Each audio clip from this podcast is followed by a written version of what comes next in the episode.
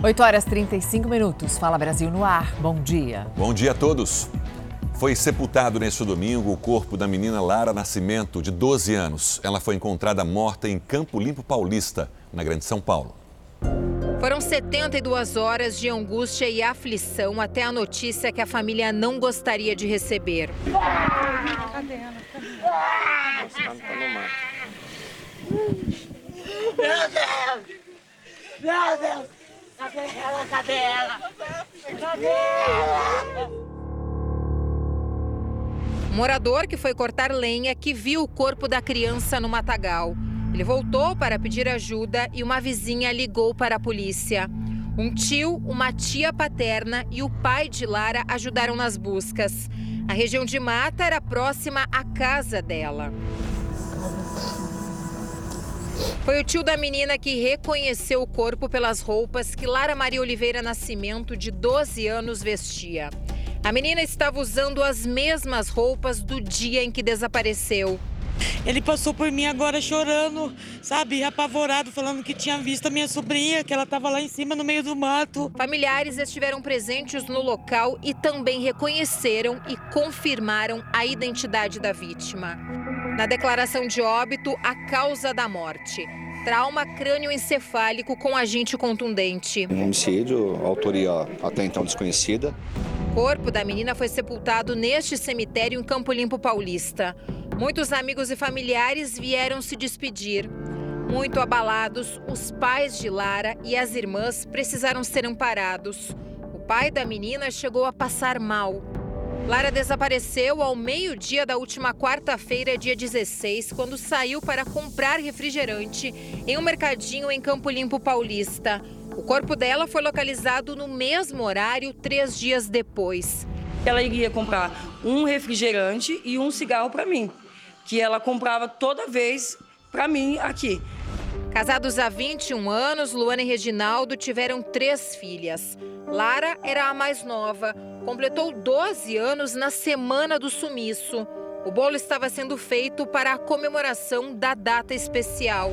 Ela era muito extrovertida, muito comunicativa, era muito bem orientada pela mãe nessas questões de, é, de se alguém tentar pegar vocês, se alguém é, chamar vocês para ir em algum lugar, gritem, né, para que isso é, alguém olhe. Então, ela era muito bem orientada pela mãe nesse sentido. A polícia segue a investigação e busca esclarecer o que teria acontecido com Lara e quem foi o responsável responsável pela morte da menina. O caso foi registrado como homicídio. Agora, imagens de câmeras de segurança devem ser analisadas para ajudar na investigação. Temos lá próximo ao mercado, de onde possivelmente ela esteve pela última vez, a imagem de uma câmera de segurança de uma residência.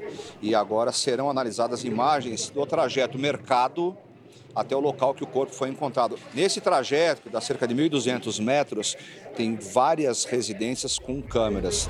A família pede por justiça. Porque a Lara não merecia isso. Ela é um anjo. E como que um ser humano teve coragem de fazer isso com a minha sobrinha? A única coisa que eu peço, eu só quero o culpado. E a polícia de Mato Grosso do Sul continua recebendo denúncias de pais que suspeitam que seus filhos sofreram abusos durante sessões de fonoaudiologia em Campo Grande, a capital do estado. Segundo as investigações, o fonoaudiólogo ganhava a confiança da família e, quando ficava sozinha com as crianças, se aproveitava delas. Ele já está preso. O sofrimento de uma família. O meu filho sempre deitado numa maca e, e ele descendo a mão, ele começou a acariciar as partes genitais do meu filho. O fonoaudiólogo Wilson Nonato, de 29 anos, foi preso em flagrante na clínica particular onde trabalhava em Campo Grande. O filho desse casal, que não quer se identificar, é uma das crianças que teriam sido abusadas durante sessões de fonoaudiologia o comportamento do filho, de 8 anos, chamou a atenção dos pais. A gente começou a perceber assim um certo receio que ele tinha, principalmente à noite. É, ele pedia para trancar as portas. O menino contou aos pais o que estava acontecendo.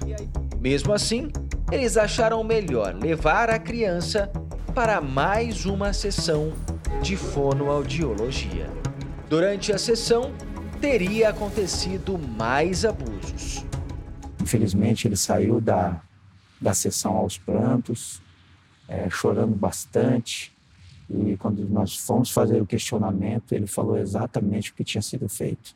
Deitado novamente na, na maca e passado a mão nas partes genitais dele. Esta senhora, que também não quer se identificar, suspeita que o neto seja mais uma vítima. É muito revoltante pelo fato de saber que o meu neto não sabe falar, não sabe expor. É revoltante. Nesta mensagem de áudio, o advogado da clínica diz que as sessões eram abertas aos pais. Se o acusado, em algum momento, proibiu a presença de pai ou mãe, isso nunca chegou até a clínica. A polícia já confirmou quatro vítimas. São meninos com idades entre 4 e 8 anos. Quero ouvir os pais de outros 12 alunos que também podem ter sido vítimas do fonoaudiólogo. Para que consigamos atingir o máximo possível é, de condutas criminosas que esse autor praticou, para que ele seja punido por cada um desses crimes. Durante o primeiro interrogatório, Wilson Nonato permaneceu calado. Ele manifestou o direito de falar apenas em juízo mas deixar claro também que ele não negou nenhum fato. Não conseguimos contato com a defesa do suspeito. Em caso de estupro de vulnerável, a pena vai de 8 a 15 anos de prisão.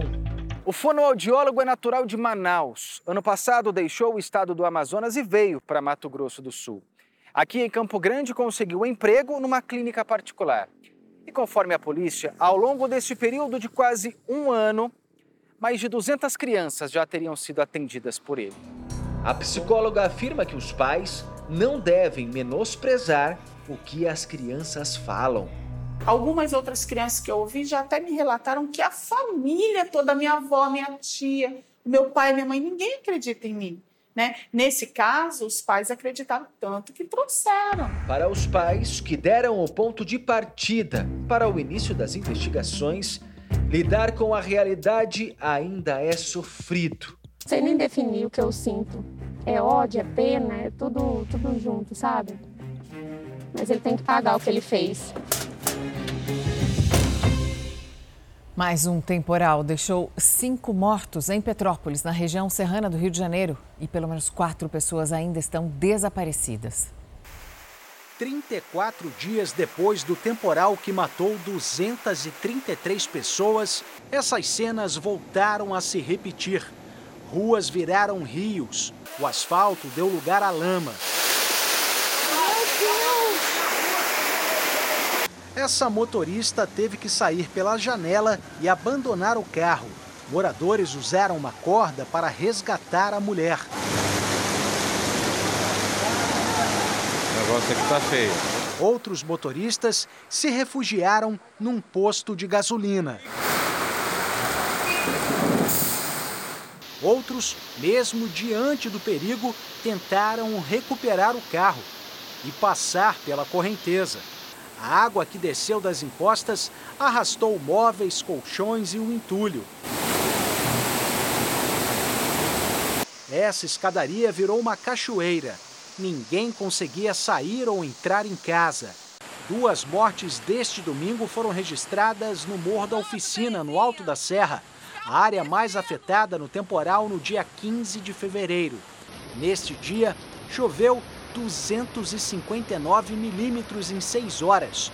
Ontem, foram 208,2 milímetros em apenas duas horas e meia. Isso representa como se fosse 200 garrafas de água PET de um litro caindo em uma medida de um metro por um metro. É bastante chuva em um curtíssimo período de tempo. A Defesa Civil de Petrópolis atendeu mais de 40 chamados, a maior parte deles por deslizamentos seguidos de alagamentos. Pelo menos 149 pessoas tiveram que sair de casa e estão em abrigos.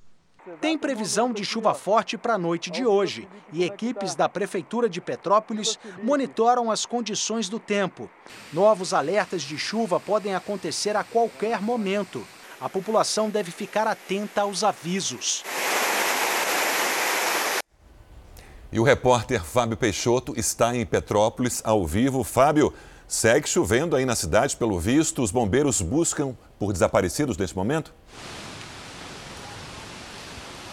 Exatamente, Sérgio. Muito bom dia para você, a Mariana, a todos que nos acompanham no Fala Brasil. Os bombeiros passam a todo momento pelas ruas aqui de Petrópolis em busca de desaparecidos. A informação que a gente tem até agora são de quatro desaparecidos até o momento e cinco óbitos. A gente está num ponto que foi bem sacrificado, não só na primeira chuva, como agora também.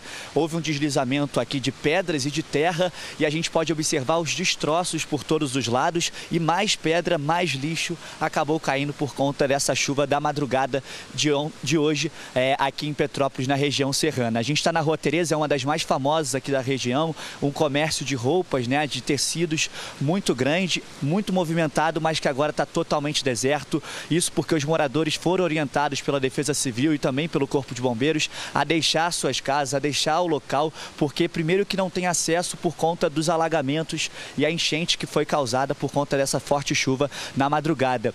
E por outro motivo também, por outras pedras poderem acabar rolando das encostas. A gente vê que a região serrana é um local cercado por morros e por isso mesmo todos os pontos aqui que são próximos às encostas precisam ser evacuados e as pessoas estão deixando suas casas. Um outro ponto também que está sendo bem crítico aqui a situação é o Washington Luiz, que é um bairro bem próximo aqui, onde a sirene tocou já de manhã justamente para alertar os moradores. Eu tive contato também com pessoas que estão indo embora, deixando Petrópolis antes que possa acontecer uma nova tragédia, como a gente viu justamente por precaução. As pessoas aqui já estão mais atentas por conta da última tragédia que vitimou 233 pessoas. Então, o número de momento até agora são de cinco mortos, quatro desaparecidos e a gente segue acompanhando aqui toda essa chuva em Petrópolis que não para e está muito forte. Sérgio Mariana. Obrigada, Fábio. É uma tragédia, como disse Fábio, uma tragédia anunciada.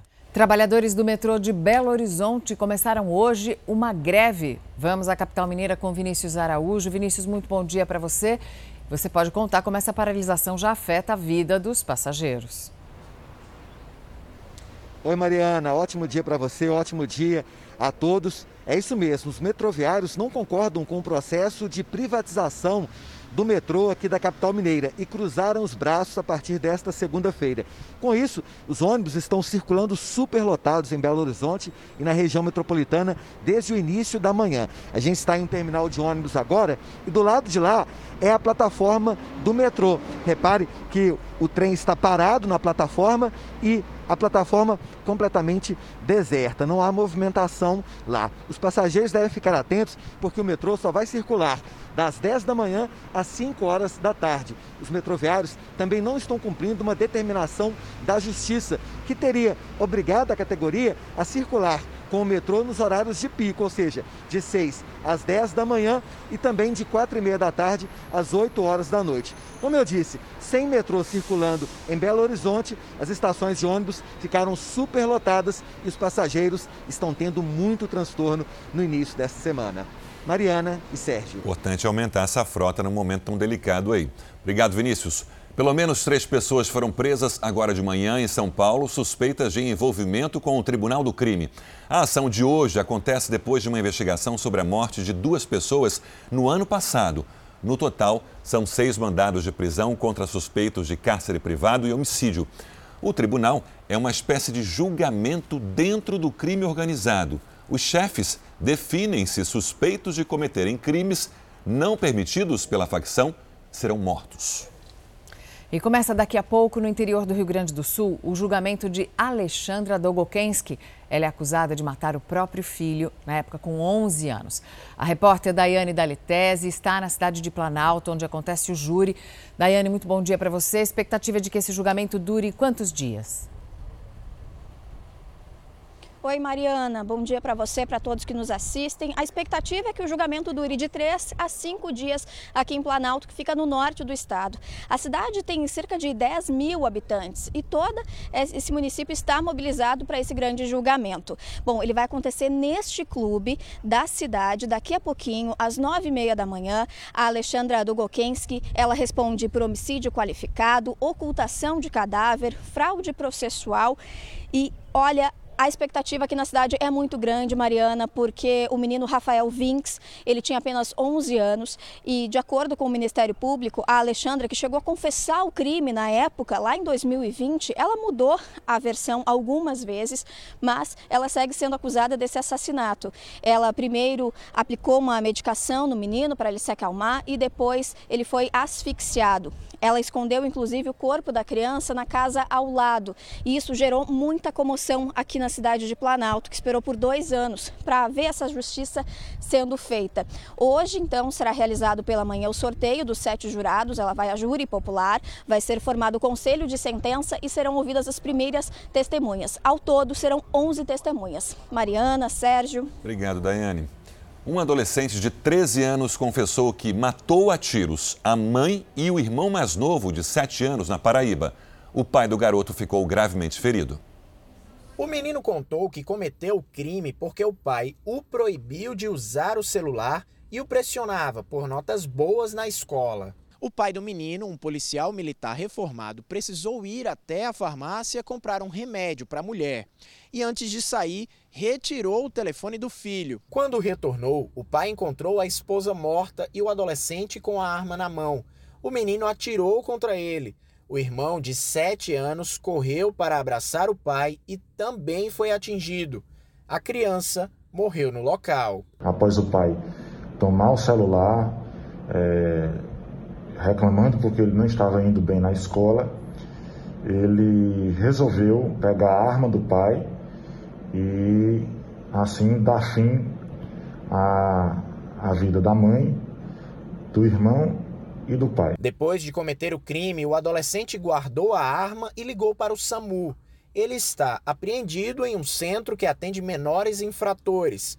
O pai segue internado em estado grave. Fiquei muito abalada quando eu recebi a notícia.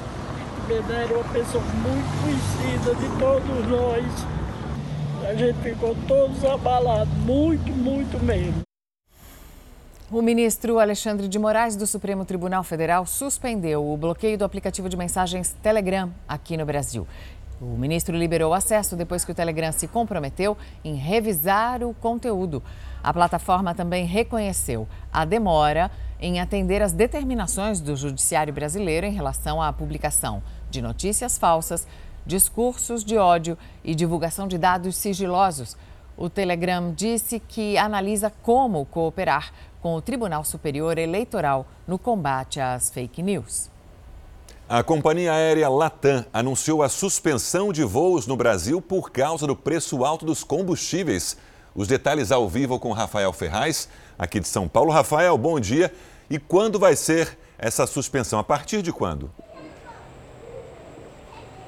A partir do dia já 1 de abril, viu, Sérgio? Muito prazer em falar contigo e para quem nos acompanha por todo o país. A companhia tinha emitido este alerta neste final de semana. A Latam ela disse que 20 voos vão ser aí cancelados ou remarcados.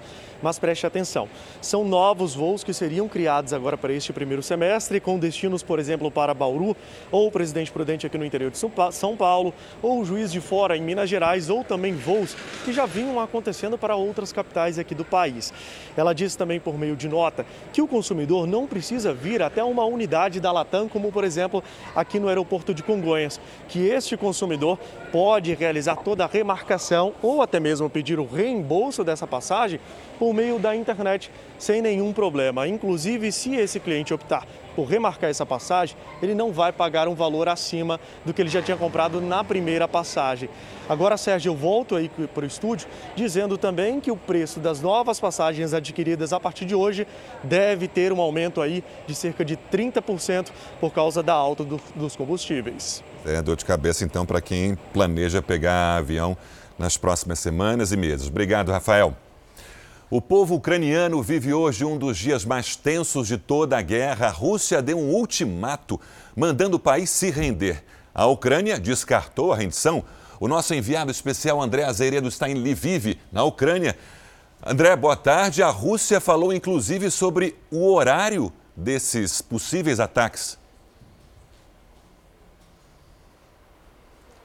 Bom dia, Sérgio. Bom dia a todos que assistem o Fala Brasil. Este é um ultimato com um horário marcado. As tropas militares russas e o seu respectivo comando deram para os ucranianos em Mariupol que evacuem a cidade até às 11 horas da noite, horário de Brasília. Portanto, eles devem sair, deixar a cidade de Mariupol, que fica lá na divisa com a Rússia, na região do litoral do Mar Negro, para que possam se render e parar os ataques. As autoridades de Mariupol estão é, revelando, estão informando que os ataques a bombas nessa cidade acontecem, pasmem, a cada 10 minutos. Cai uma bomba, Dez minutos depois cai outra bomba lançada por mísseis, tanques, navios ou até mesmo aeronaves russas na cidade de Mariupol. Os nossos colegas da imprensa internacional ontem estavam falando que aproximadamente 80% dos prédios residenciais de Mariupol já estão destruídos. Ou seja, Mariupol é uma cidade que está devastada, assim como o coração de muitos ucranianos que estão vindo aqui para Lviv. Ontem, pela primeira vez, o presidente Volodymyr Zelensky usou a expressão terceira guerra mundial. Em que situação? Ele disse que estão se aproximando das últimas, dos últimos pontos de possível contato, diálogo com a Rússia e caso isso não aconteça, o conflito vai se estender para o plano internacional e aí sim teremos a terceira guerra mundial, segundo o presidente Volodymyr Zelensky, que também esse fim de semana falou para o parlamento de Israel. Agora, ele também disse o seguinte: se a Ucrânia já estivesse na OTAN, provavelmente essa invasão não, estaria, não teria acontecido. A Ucrânia que chegou a flertar é, com a União Europeia, flertar com a questão da OTAN, de entrar para a organização do Tratado do Atlântico Norte, fazer parte dessa força militar ocidental e o que tanto é, irrita a Rússia e teria, portanto, motivado esse ataque à Ucrânia que a gente está vendo aí já nos 26 dias de ataque é, registrados aqui na Ucrânia. Bom, aqui em Lviv nós tivemos uma madrugada bem complicada, lembrando para vocês que Lviv é um espaço de segurança ainda na Ucrânia, no extremo oeste, perto da Polônia. Aqui os ataques ainda não aconteceram de forma é, mais é, ostensiva. Teve um ataque aqui perto do aeroporto, mas numa zona de reparo de aeronaves.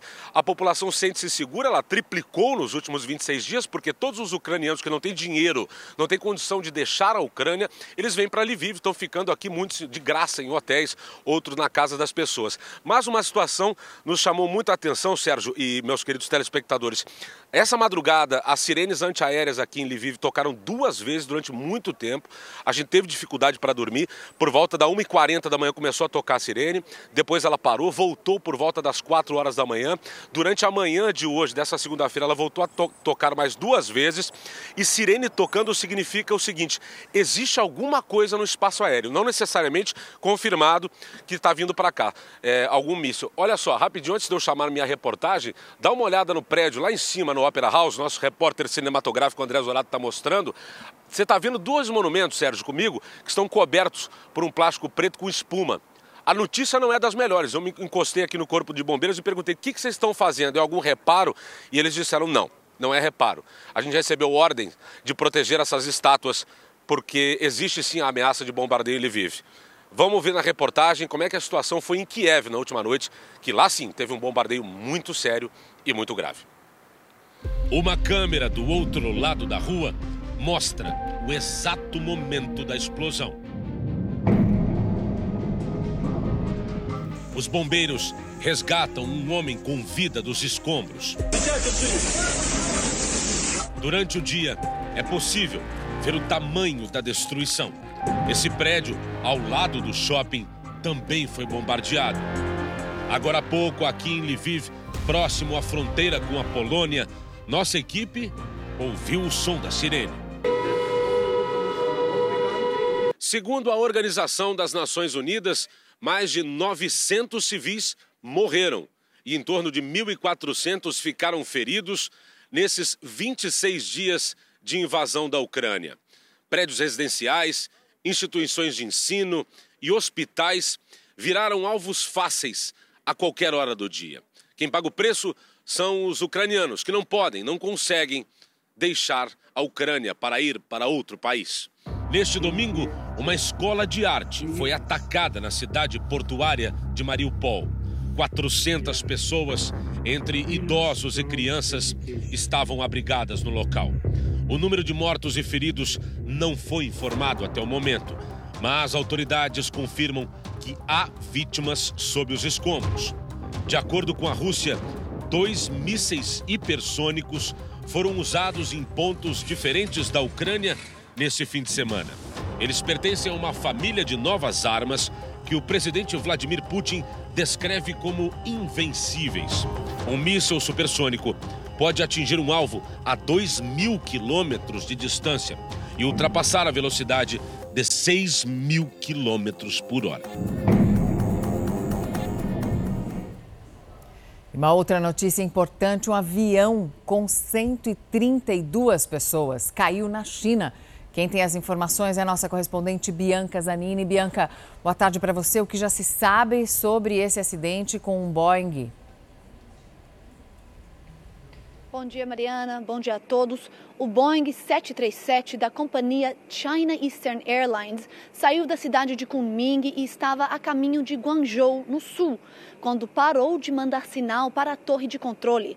As primeiras imagens mostram o local onde aconteceu a queda, na província de Teng. Cerca de 300 profissionais participam das operações de resgate na área, que é de mata fechada e de difícil acesso. Segundo testemunhas, o avião teria se despedaçado com a queda. A causa do acidente ainda não é conhecida e até o momento não há detalhes sobre o número exato de vítimas. O último grande acidente aéreo na China aconteceu em agosto de 2010, com 42 mortes. Até o momento, a companhia aérea não se manifestou. Mariana, Sérgio. No Maracanã, o Flamengo venceu novamente o Vasco e garantiu vaga na final do Campeonato Carioca. Um Vasco corajoso. Mas quem disse que o rubro-negro jogou com o regulamento embaixo do braço? É de clima de decisão que estamos falando. Foi um jogo pegado, tão disputado que os dois goleiros tiveram muito trabalho. Afinal, Vasco e Flamengo entraram em campo e partiram para o ataque. Daí, Arão mendou a cobrança de escanteio. Pode comemorar, torcida rubro-negra. O placar magrinho deu a vaga ao Flamengo. A quarta final seguida do time que agora espera os dois jogos entre Fluminense e Botafogo para saber contra quem vai brigar pelo tetracampeonato carioca. Depois de 11 rodadas do Paulistão, o já rebaixado Novo Horizontino sonhava com a primeira vitória no campeonato. Mas o jogo era contra o Corinthians, que foi a campo com o time modificado. No segundo tempo, os astros do timão entraram e foi de Roger Guedes o gol da vitória do Corinthians. 1 a 0. O Corinthians ficou com a segunda melhor campanha do Paulistão e agora enfrenta o Guarani nas quartas de final. A melhor campanha da primeira fase do Campeonato Paulista foi do Palmeiras. Na última rodada da primeira fase, o time enfrentou o RB Bragantino. Debaixo de chuva em Bragança Paulista, o RB Bragantino saiu na frente com Elinho. Pênalti para o Palmeiras. Daverson colocou a bola na rede e empatou o jogo. No placar final, RB Bragantino 1, Palmeiras também 1. A polícia do Distrito Federal prendeu um influenciador digital que tem quase 4 milhões de seguidores. Vamos a Brasília com a Vanessa Lima. Vanessa, muito bom dia para você. Quais são as suspeitas contra esse youtuber? Bom dia, Mariana. Kleber Rodrigues de Moraes é suspeito de chefiar uma quadrilha que pratica jogos de azar e lavagem de dinheiro. Além dele, três pessoas também foram presas. Segundo as investigações, o grupo promovia sorteios de carro por rifas e depois fazia a lavagem do dinheiro através de empresas de fachada, tanto aqui do Distrito Federal quanto de outros estados. E depois, o dinheiro era usado para compras de carros de luxo e também de propriedades. Nos últimos dois anos, a quadrilha teria movimentado 20 milhões de reais. Os mandados de busca e apreensão estão sendo cumpridos em três cidades aqui do Distrito Federal. Olha, a polícia apreendeu dois carros de luxo, avaliados cada um em 3 milhões de reais e também determinou o sequestro de 10 milhões de reais das contas dos investigados. A Polícia Rodoviária Federal criou um sistema para facilitar a busca por desaparecidos. A página Sinal Desaparecidos pode ser acessada por qualquer pessoa 24 horas por dia pela internet. A angústia tirou o sossego e aumentou as preocupações. Há mais de um mês, Jorge Henrique Gomes Lopes, de 37 anos, desapareceu quando saiu para entregar lanches em Paciência, no subúrbio do Rio.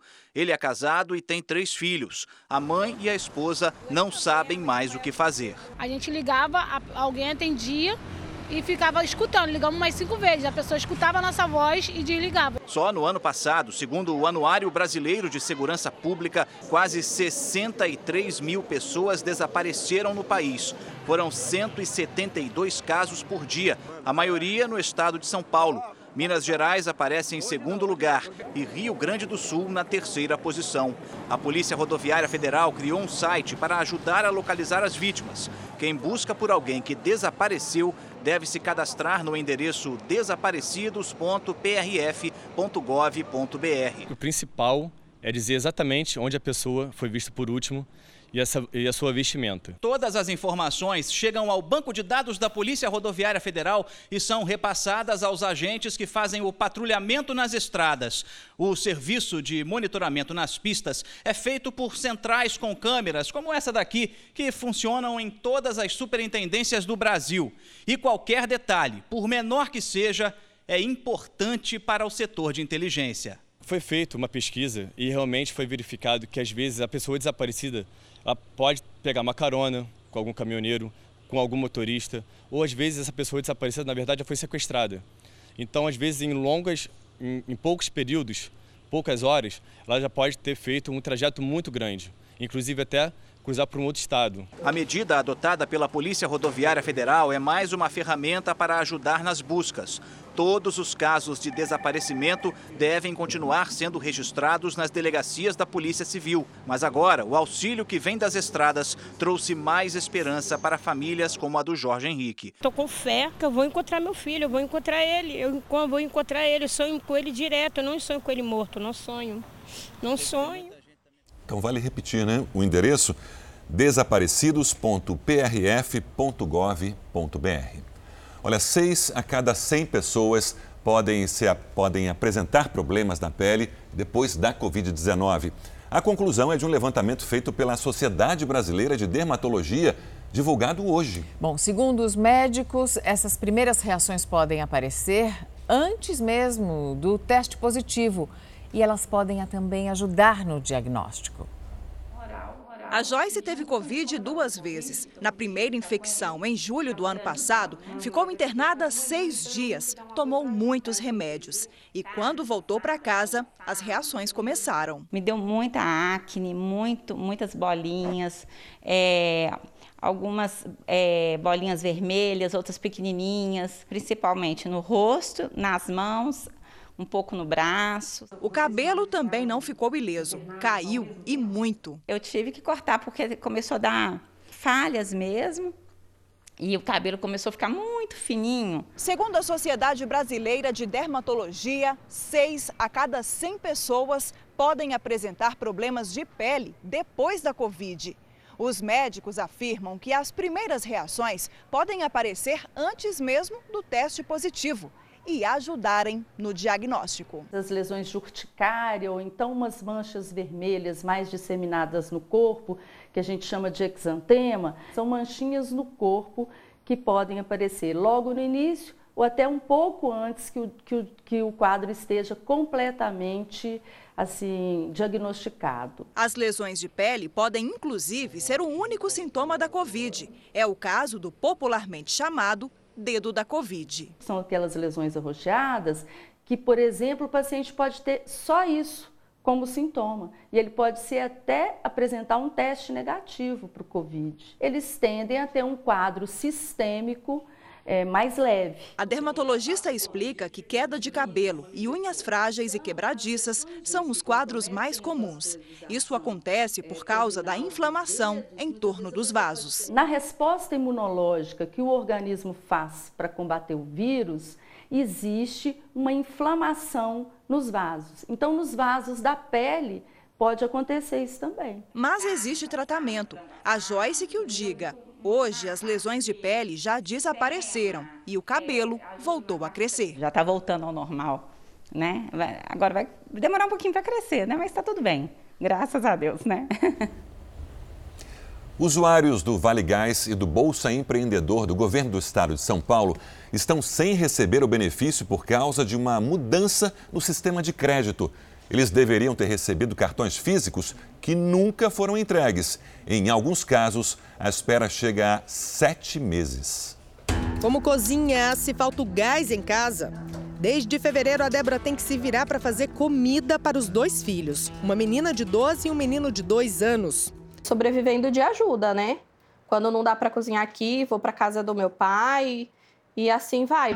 A jovem até está cadastrada no programa Bolsa do Povo e por meio dele deveria ter direito a dois auxílios: o Vale Gás, que ela chegou a receber três parcelas, e o Bolsa Empreendedor, que recebeu apenas a primeira parcela. Mas em janeiro este recurso foi cancelado e a gestão definiu que o pagamento dos benefícios será feito apenas por cartão. O problema é que este cartão nunca chegou para Débora e desde então ela não recebe nada. Eu fui até o Poupa Tempo da Sé, meu cartão não estava lá. Fui até o CRAS do Jaçanã, meu cartão também não estava. Liguei no CRAS do Tremembé, também não consta o cartão. E eu ligo no 0800, não sabe onde está o cartão. Peço código de rastreio, também não, não dão código de rastreio. Sem falar que, para ter direito à Bolsa Empreendedor, a Débora teve que fazer um curso disponibilizado pelo programa e também dar entrada no registro de microempreendedor individual, o MEI, o que gera um custo mensal de 56 reais. Mas, como ela está desempregada, a parcela de fevereiro está atrasada e acumulando juros. Assim como a Débora, vários outros beneficiários estão passando pelo mesmo perrengue.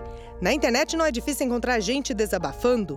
Essa moça diz que não tem nem expectativa de quando vai receber dezembro, janeiro e fevereiro. Esta está desde novembro sem pegar o dinheiro do benefício. No caso da Isabela, ela deveria ter recebido o cartão do programa em setembro do ano passado, mas ninguém sabe explicar onde ele está. Se você ligar lá, eles verificam uma lista que eles dizem que é única né? Que ele, é a única lista que eles têm com o nome de todo mundo. Diz que o meu nome nunca tá lá. Todas as vezes a gente liga, tem número de protocolo, o rastreamento do cartão nunca, nunca eles respondem, nunca dão pra gente, pedem pra gente ficar aguardando. Os cartões são enviados pela Prodesp, uma empresa de tecnologia do governo do estado de São Paulo. Hoje, 680 mil pessoas estão cadastradas no programa Bolsa do Povo. E, segundo a empresa, 65% dos beneficiários já receberam os cartões. Mas houve um atraso nas entregas por causa do grande número de cartões emitidos e que devem ser distribuídos para todo o estado. Por nota, a Prodesp disse que os créditos foram transferidos para os cartões para garantir mais segurança e praticidade aos beneficiários. A entrega já começou a ser feita e os beneficiários estão sendo notificados por e-mail e mensagens pelo celular para retirada dos cartões em local próximo de suas residências. Enquanto isso, é preciso esperar mais esperar por um dinheiro que ajude a melhorar pelo menos um pouco a qualidade de vida.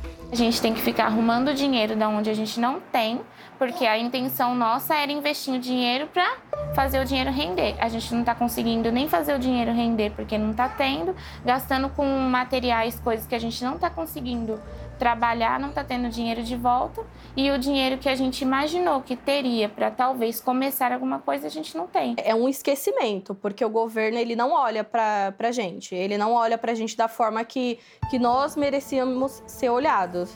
Né? Ele, ele olha assim como se aqueles 500 reais fosse assim um milhão de reais, vamos colocar assim. Né? E a gente, para a gente receber, a gente tem que ficar se humilhando.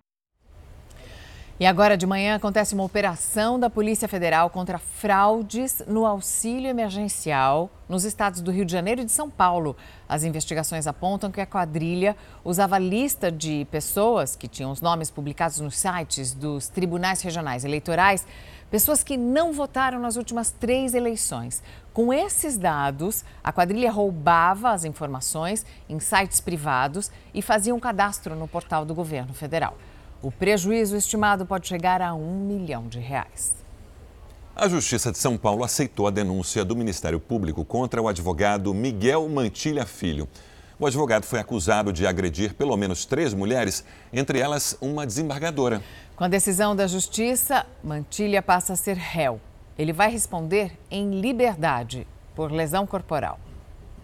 Foram duas horas de agressão que causaram marcas por várias partes do corpo. O pior só não aconteceu porque o zelador do prédio de Silvia chamou a polícia. Quando um policial tirou ele de cima de mim e eu já entregava para Deus a minha alma, porque eu estava dando o meu último suspiro. Eu tive costelas quebradas, estou com o nariz quebrado, estou com descolamento na retina. Tive também fratura nos dois maxilares de tanto soco que eu tomei. A desembargadora de São Paulo, Silvia Prado, de 63 anos, foi agredida pelo ex-companheiro, o advogado Miguel Correia Mantilha Filho, de 50 anos. Ela registrou um boletim de ocorrência. As agressões foram reveladas pela Record TV, que acompanha os desdobramentos do caso. Diante de todas as provas de agressão contra a desembargadora, o Ministério Público apresentou na Justiça denúncia por lesões corporais graves contra Miguel Mantilha. Mas a defesa da vítima vai tentar mudar a acusação para tentativa de feminicídio. Ele quebrou o nariz, ele quebrou a mandíbula, ele quebrou costelas, ele deixou ela com alguns coágulos né, ainda na cabeça e estava estrangulando ela com o único intuito de se defender e de proteger a Silvia. Eu nunca vi isso, isso é uma novidade. Tudo isso configura uma tentativa de feminicídio, então? Sim, sim. Ele só não conseguiu, porque por motivos alheios, quais são? A pessoa entrou no apartamento e lá tirou ele com resistência. Ele chegou a dar um murro num dos policiais, entendeu? Ele tentou agredir a pessoa que entrou. Ele não parou, mesmo com as pessoas, ele estava segurando grudado no pescoço, né, é, da doutora Silvia. Para a advogada, Miguel é um risco para a sociedade um homem que se envolveu com todas as mulheres que se envolveu, são 17 boletins de ocorrência. A minha cliente, a 18ª, em todas sofreram lesões corporais. Silvia conheceu Miguel em uma rede social. Em novembro do ano passado, ele se mudou para o apartamento dela no Guarujá, litoral sul de São Paulo. O espancamento foi no dia 11 de janeiro deste ano. Me jogou de bruços no chão, começou a me esmurrar, socar, dar tapa na cara. Ele quebrava garrafas de vidro ao meu redor para que me impossibilitar de me levantar e esboçar uma tentativa de reação. Miguel foi preso, não pagou fiança e foi liberado na audiência de custódia. Em uma rede social, Miguel Mantilha disse que a ex-companheira estava sob efeito de álcool e que ela perdeu o controle ele diz que tentou de todas as formas contê-la para evitar o pior. Fala ainda que chamou a polícia. Ele disse ser inocente, nem agressor e nem psicopata. Em nota, a Secretaria de Segurança Pública explicou que o caso segue em investigação pela Delegacia do Guarujá e está sob sigilo. Outras mulheres também já foram vítimas de Miguel Mantilha. Segundo elas, o advogado sempre usa a mesma estratégia. Primeiro se envolve e depois agride. É meu anjo, a mulher da minha vida, o mulherão. Põe todo mundo no pedestal, quer casar com todo mundo e te trata como uma princesa. Você se sente a mulher mais linda do mundo, até mostrar o monstro. A vítima diz que viveu um relacionamento de quatro anos com o Miguel. Ela conta que foi agredida e que o ajudou financeiramente. Ele sempre vinha com drama, né? Era o dinheiro que estava devendo para a pensão alimentícia. A mãe ia ser despejada do apartamento. Eu paguei de uma vez 25 mil, da última vez dei 30 mil, depois a pensão para a filha, 5 mil. Você fica com pena. Andréia é outra ex-companheira de Miguel. Ela criou um grupo só com as vítimas do advogado. A história dela não é diferente das outras vítimas. Ele me pegou pelo cabelo e me jogou no chão. Então eu bati no chão, bati na porta da entrada do quarto, bati na porta da saída do closet, né? E ele quis me jogar para fora de casa. Miguel Mantilha tem alguns boletins de ocorrência contra ele. Entre os relatos, uma das vítimas atesta que Miguel arremessou objetos pela casa, sendo que um deles atingiu a sua testa. Outra fala que ele deu vários socos no seu braço e também na sua cabeça.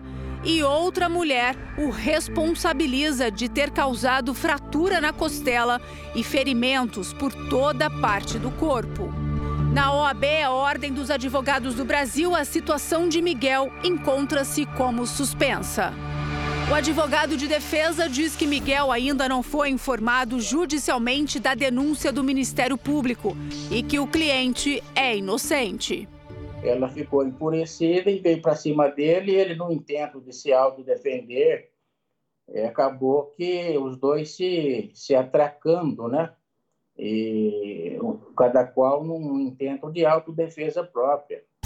As vítimas de Miguel Mantilha querem justiça. A história é muito convincente, ele é muito convincente. Seja como advogado, seja como pessoa, ele é convincente. E ele te conta uma história que você no envolvimento cai, ó, redondinho. E aqui estou eu, para mostrar a minha cara a todas vocês e dizerem não tenha medo. Antigamente tinha-se não meta-se entre briga de marido e mulher. E a lei hoje em dia é meta-se sim entre briga de marido e mulher, porque você pode estar salvando uma vida.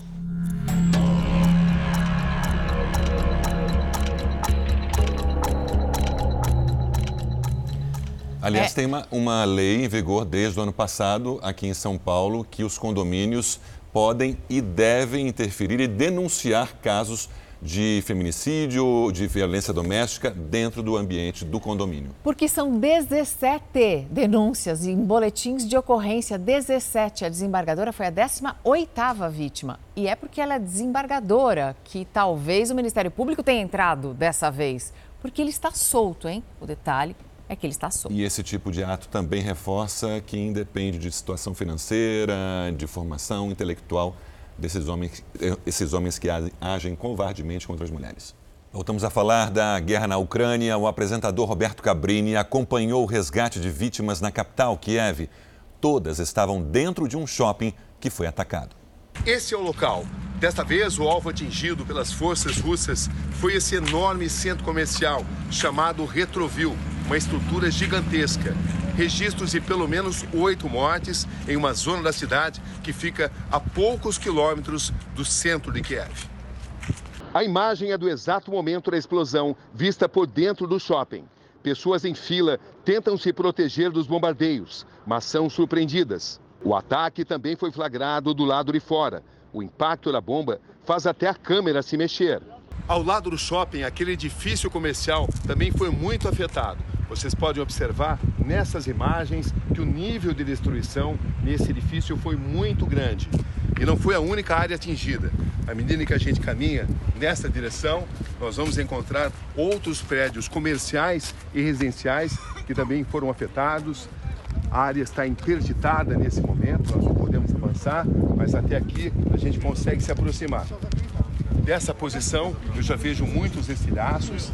Aqui tinha esse prédio comercial, e nos andares superiores são residências e a destruição também é muito grande. Os bombeiros trabalharam durante toda a madrugada na tentativa de resgatar vítimas. Os bombardeios continuam em toda a região e a situação pode piorar. Putin exigiu uma rendição, mas a Ucrânia já descartou qualquer possibilidade disso e garantiu que vai resistir e lutar. O resultado é esse: imagens que impressionam o mundo, vidas que são perdidas. Fala Brasil termina aqui. Para você, um ótimo dia.